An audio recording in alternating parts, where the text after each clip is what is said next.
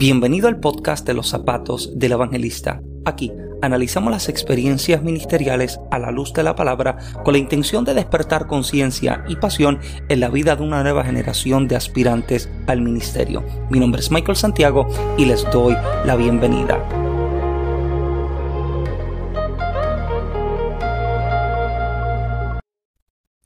Muy bien, la semana pasada hablábamos en el primer episodio de cómo desde el principio del libro de Génesis, desde el principio de la Biblia, encontramos a Dios ocupado trabajando. El capítulo 1, verso 1, que dice que Dios creó los cielos y la tierra. Verso más adelante lo vemos decir, hagamos al hombre a nuestra imagen y semejanza. Nos encontramos con que desde el principio Dios está ocupado, Dios está trabajando, Dios está construyendo y cómo construir construye y trabaja basado en un plan y en una estrategia y como Él tiene toda la intención y el deseo de que nosotros también podamos ser intencionales, que también trabajemos estructuradamente con un plano y con una estrategia. Ahora, para entrar de lleno en este segundo episodio de la serie, debería establecer lo siguiente.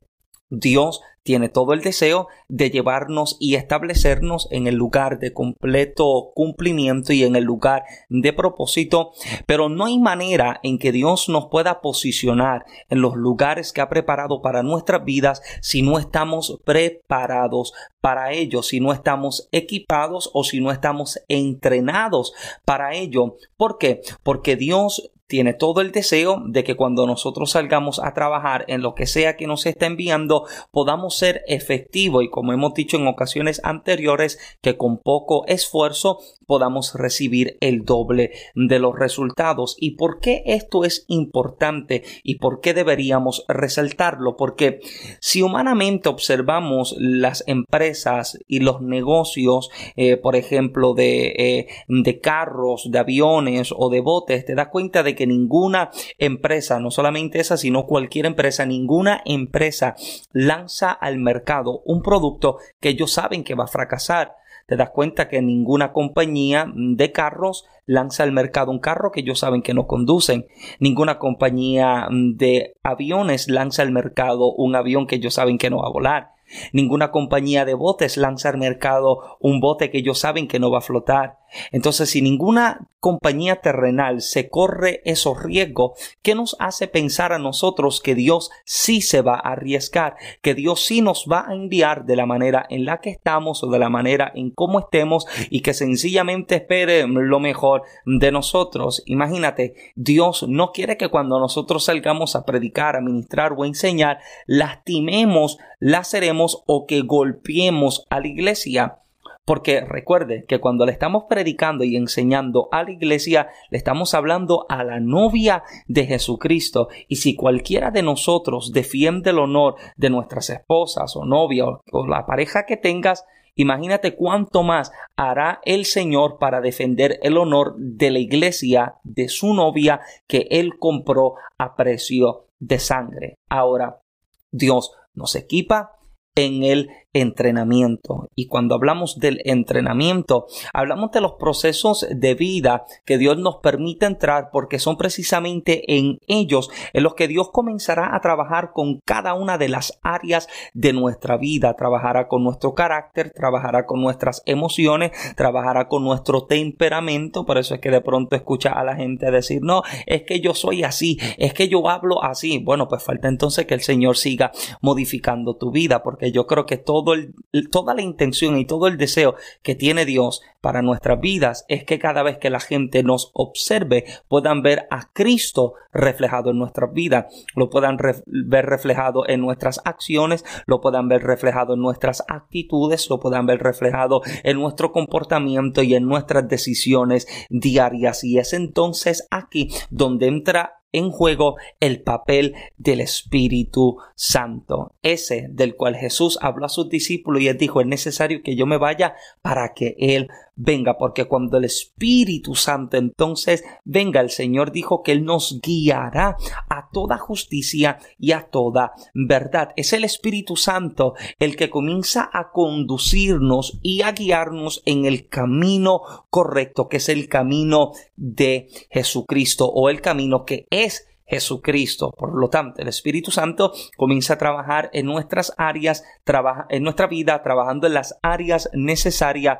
para capacitarnos para los lugares o las posiciones o los eventos a los cuales el Señor nos enviará mañana. Y mientras meditaba en esto, me senté a observarlo con una óptica un poco más diferente, quizás un poco más distanciado y con un poco más de, eh, de, distancia para observarlo posiblemente con las herramientas humanas. Yo me senté a observar las diferentes herramientas que tengo en casa y yo, mira, amado, yo no soy nada de bueno construyendo. Yo creo que lo único que he construido son unas mesas que si el viento eh, le sopla demasiado fuerte, como que se me caen o se me van de lado, pero imagínate, tomé las herramientas que tenía en casa y tomé entonces nueve diferentes eh, artículos que se podrían utilizar para eh, la, la construcción de algo, la edificación de algo o para el diseño de algo. Y entre ellos encontré el nivel, una cinta de medir,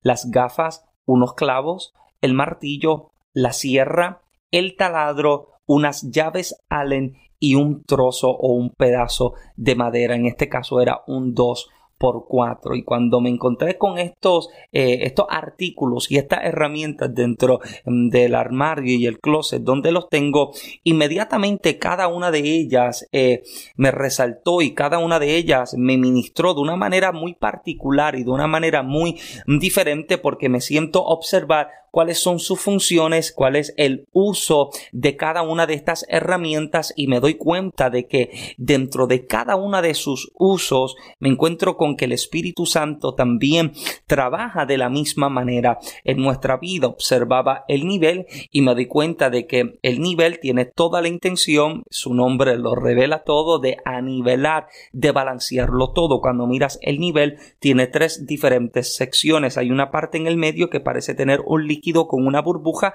pero ese pequeño tubito que tiene el líquido está dividido en tres secciones diferentes, uno al extremo izquierdo, otro al extremo derecho y otro que queda centralizado, queda en el mismo medio. Y cuando te das cuenta de la burbuja, cuando inclinas la balanza hacia un lado o hacia el otro, la burbuja que se encuentra adentro o se va muy a la izquierda o se va muy a la derecha o se mantiene dentro del área central y esta tiene toda la intención de que la burbuja siempre se mantenga en el medio porque te está dejando saber que se encuentra balanceado, se encuentra mm, derecho. Ahora, esto me fascina porque te das cuenta de que al observar la balanza te vas a dar cuenta de que mucho de una cosa y mucho de otra cosa nos lleva a los extremos. Y aquí entra el conflicto entre los que, y lo pongo entre comillas, entre los que son más legalistas y los que son más liberales. Te das cuenta de que ambos están en constante guerra, porque unos dicen tienes que vestir de cierta manera para agradar a Dios, mientras que otros dicen yo puedo vivir o manejarme de cierta manera porque Cristo me hizo libre. Y aquí entonces es que entra el conflicto, el conflicto entre los ministerios, el conflicto entre las congregaciones, el conflicto entre los hermanos de qué se debe hacer, qué no se debe hacer, cuánto se debe tener y cuánto no se debe tener. Y yo creo que el, el peligro está en ambos extremos, encontrarte muy a la izquierda como encontrarte muy a la derecha. Aprendamos por medio del Espíritu en nuestra relación personal con Él a mantenernos en el lugar céntrico, en el lugar que Él quiere que nosotros podamos vivir para agradecer agradarle, porque te darás cuenta de que Muchas de las cosas que exigimos o que dejamos de exigirle a la gente están ligadas a su relación personal con Dios y a su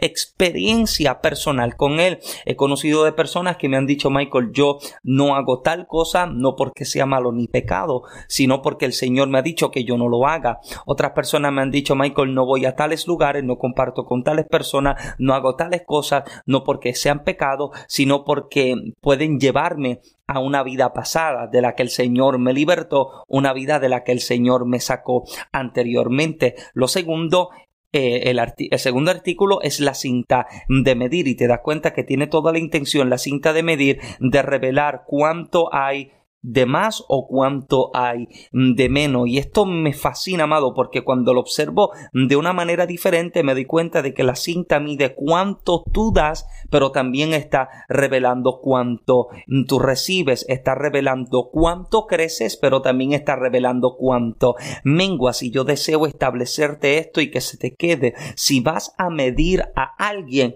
mídete tú mismo. Si vas a medir cuánto alguien ha crecido, mídete tú. Si vas a medir la espiritualidad de alguien, mide la tuya. Si vas a medir cuánto alguien ha avanzado, mide cuánto has avanzado tú identifica si has crecido o menguado para que entonces puedas corregir lo que tengas que corregir y puedas llegar entonces a la medida y a la altura de vida. Lo tercero son las gafas y lo interesante de las gafas es que tienen toda la intención de protegerte en el momento de trabajo. Estás trabajando y hay pedazos de cosas que pueden caer, pedazos de madera o de cemento, de piedra o de metales que pueden caer dentro de tus ojos y lamentablemente causar algún daño. O sea, tienen toda la intención de protegerte de aquello que puede lastimarte cuando observes, cuando te encuentres mirando y te darás cuenta, mira, te vas a dar cuenta que a lo largo de la vida ministerial y la vida del cristiano hay muchísimas cosas que suceden, muchas cosas que se ven, muchas cosas que se hacen, muchas cosas que se escuchan. Y si no aprendemos a manejarlas correctamente, lamentablemente pueden tener la capacidad de hacernos daño. Si no aprendemos a manejar lo que estamos viendo, lo que estamos escuchando, lo que se está presentando delante de nuestros ojos, lamentablemente, mira, podemos entregar el ministerio porque nos decimos, oye, dentro del ministerio y dentro de la vida cristiana sucede tal y tal cosa y lamentablemente nos desenfocamos y terminamos entonces soltando y entregando aquello que se nos confió. Lo cuarto eran los clavos y lo interesante de los clavos es que te puedes encontrar con clavos en diferentes Hay unos que están completamente nuevos, hay otros clavos que aparentemente están completamente oxidados y otros que están torcidos. Lo interesante es que los tres funcionan para la misma tarea. Los tres tienen toda la intención. Su diseño es unir, empatar una pieza con otra, conectar una cosa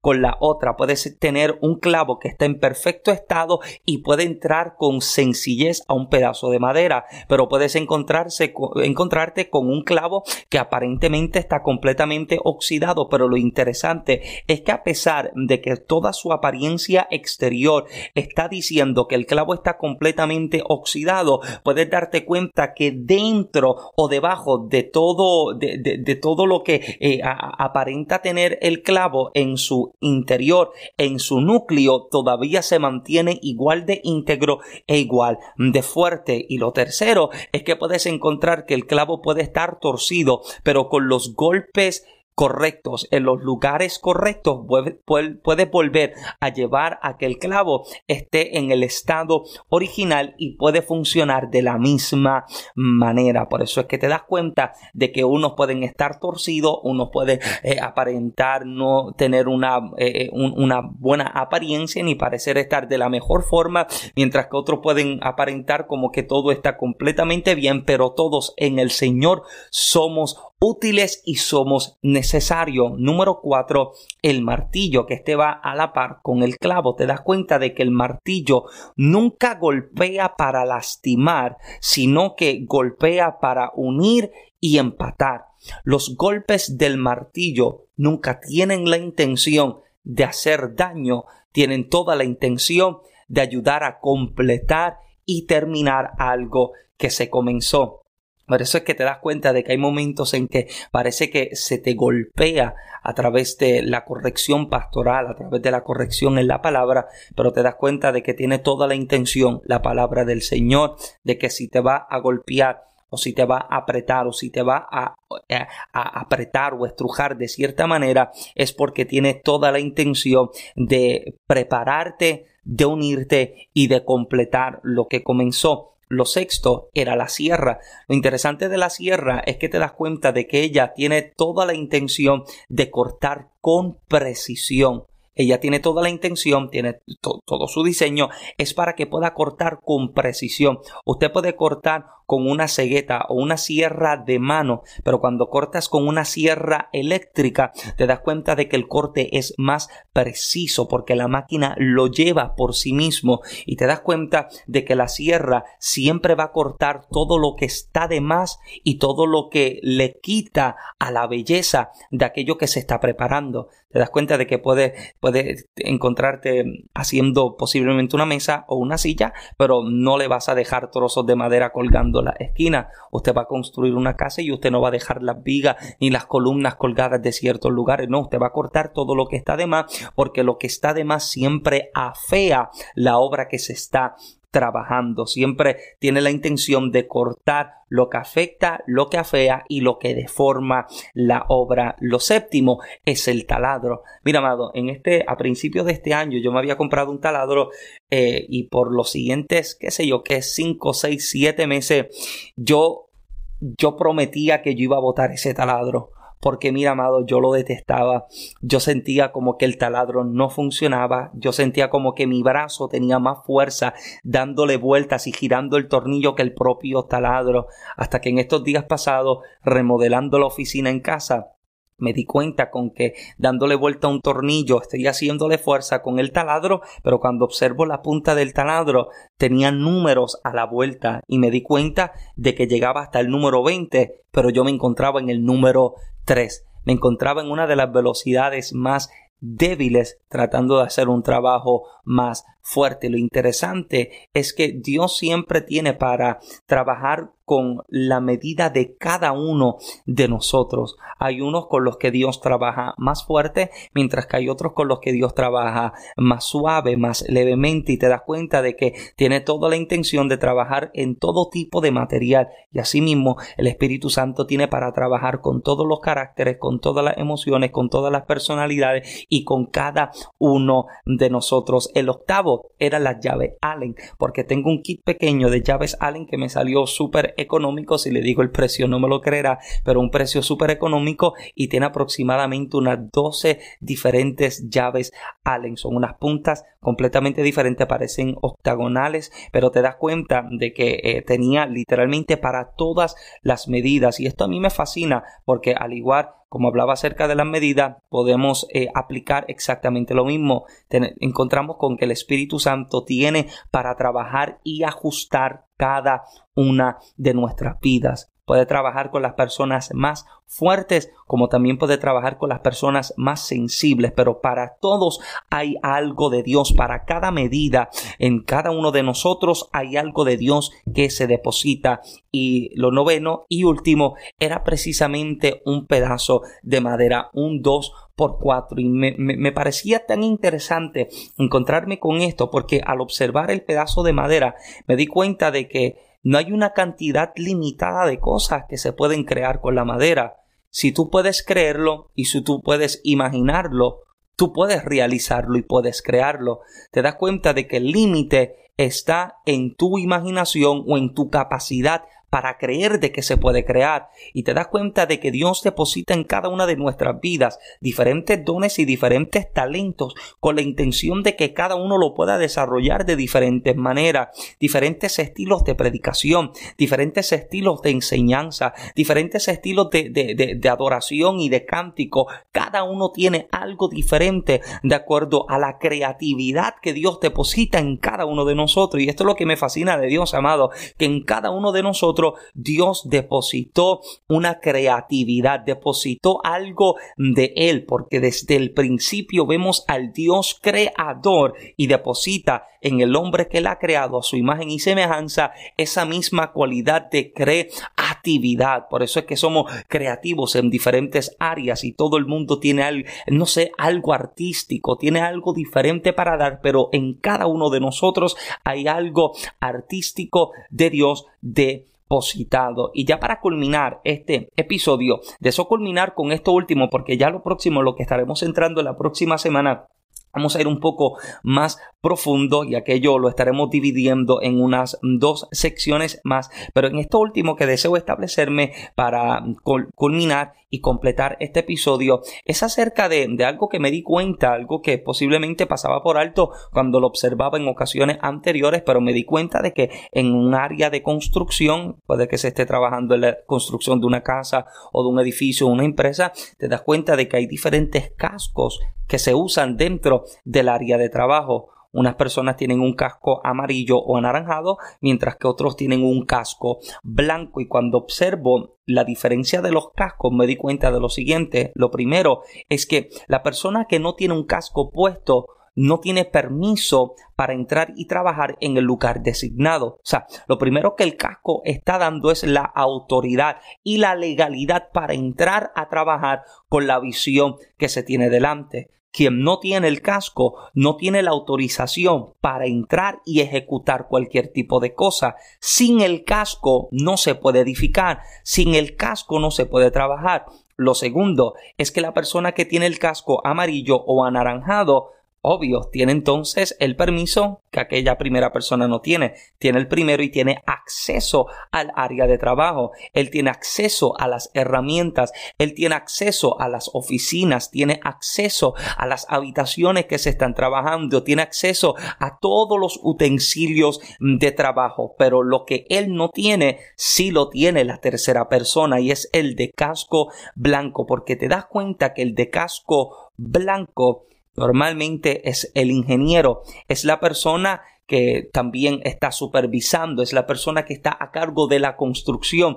Lo interesante de la diferencia entre el casco blanco y el casco amarillo es que la persona que tiene el casco blanco tiene acceso único a los planos, a la maqueta o a la cartografía. Te das cuenta de que esta es la persona que tiene acceso a los planos y no solamente tiene acceso a ellos, sino que también tiene la libertad para modificarlos como él entiende que es mejor. Y esto a mi amado me parece tan interesante porque si podemos observarlo dentro de una óptica eclesiástica, te das cuenta de que al ángel de la iglesia, al pastor establecido por Dios en cada congregación, se le delega o se le comparte la visión que Dios quiere realizar se le revela la misión y el propósito de la congregación y de la iglesia, pero es a él a quien Dios le exige aún más, es a él a quien Dios le demanda aún más y él es el que tiene acceso a los planos de la visión. Por eso es que te das cuenta y esto posiblemente incomode a alguien, pero te das cuenta de que nunca puede contradecir la visión que viene de abajo a la visión que ya vino desde arriba. Aquel que se encuentra en una posición de altura ha recibido la visión para realizarla y llevarla a cabo dentro de la congregación. Entonces, tenemos personas que tratan de ir por encima de la visión que se estableció, ir por encima de aquel que recibió la autoridad de la visión. Y es imposible, amado, es imposible que usted pueda pretender eh, ejercer posiciones de autoridad cuando no puede manejarse bajo ni sujetarse bajo posiciones de autoridad. Y esto estaremos hablando un poco más adelante en, los próximos episodios. Pero te das cuenta que el que tiene el casco blanco tiene la autoridad y tiene el acceso a la alteración y a la modificación de los planos y él establece su posición de autoridad sobre los demás. Así que en esta serie de Under Construction, bajo construcción, hemos establecido la base de lo que entendemos que Dios está haciendo, trabajando con nuestras vidas, trabajando con la congregación, con la iglesia, para que entonces podamos trabajar con la comunidad. Y en los próximos episodios estaremos entonces cubriendo estas temáticas. Así que si ha sido de bendición este episodio, te invito a que lo compartas con alguien. Puede ser de bendición a la vida de aquellos que en este 2021 se están lanzando a la realización de sus sueños y de sus propósitos. A mí me puedes encontrar en las redes sociales de Facebook e Instagram como Michael Santiago y en YouTube el canal mío y el de mi esposa de Michael en Genesis, un un canal que te va a bendecir, que te va a edificar y también puedes encontrar toda nuestra mercancía ministerial, lo que son los libros en los zapatos del evangelista, toma tu lecho y anda, hágase tu voluntad y tú puedes hacerlo. Y el quinto libro que ya viene de camino dentro de poco que también entiendo que ha de ser de mucha bendición a cada una de sus vidas. Así que nos vemos en el próximo episodio de la serie Under Construction del podcast En los zapatos del evangelista. Pido a Dios que te bendiga con lo mejor. Mi nombre es Michael Santiago. Muchas bendiciones.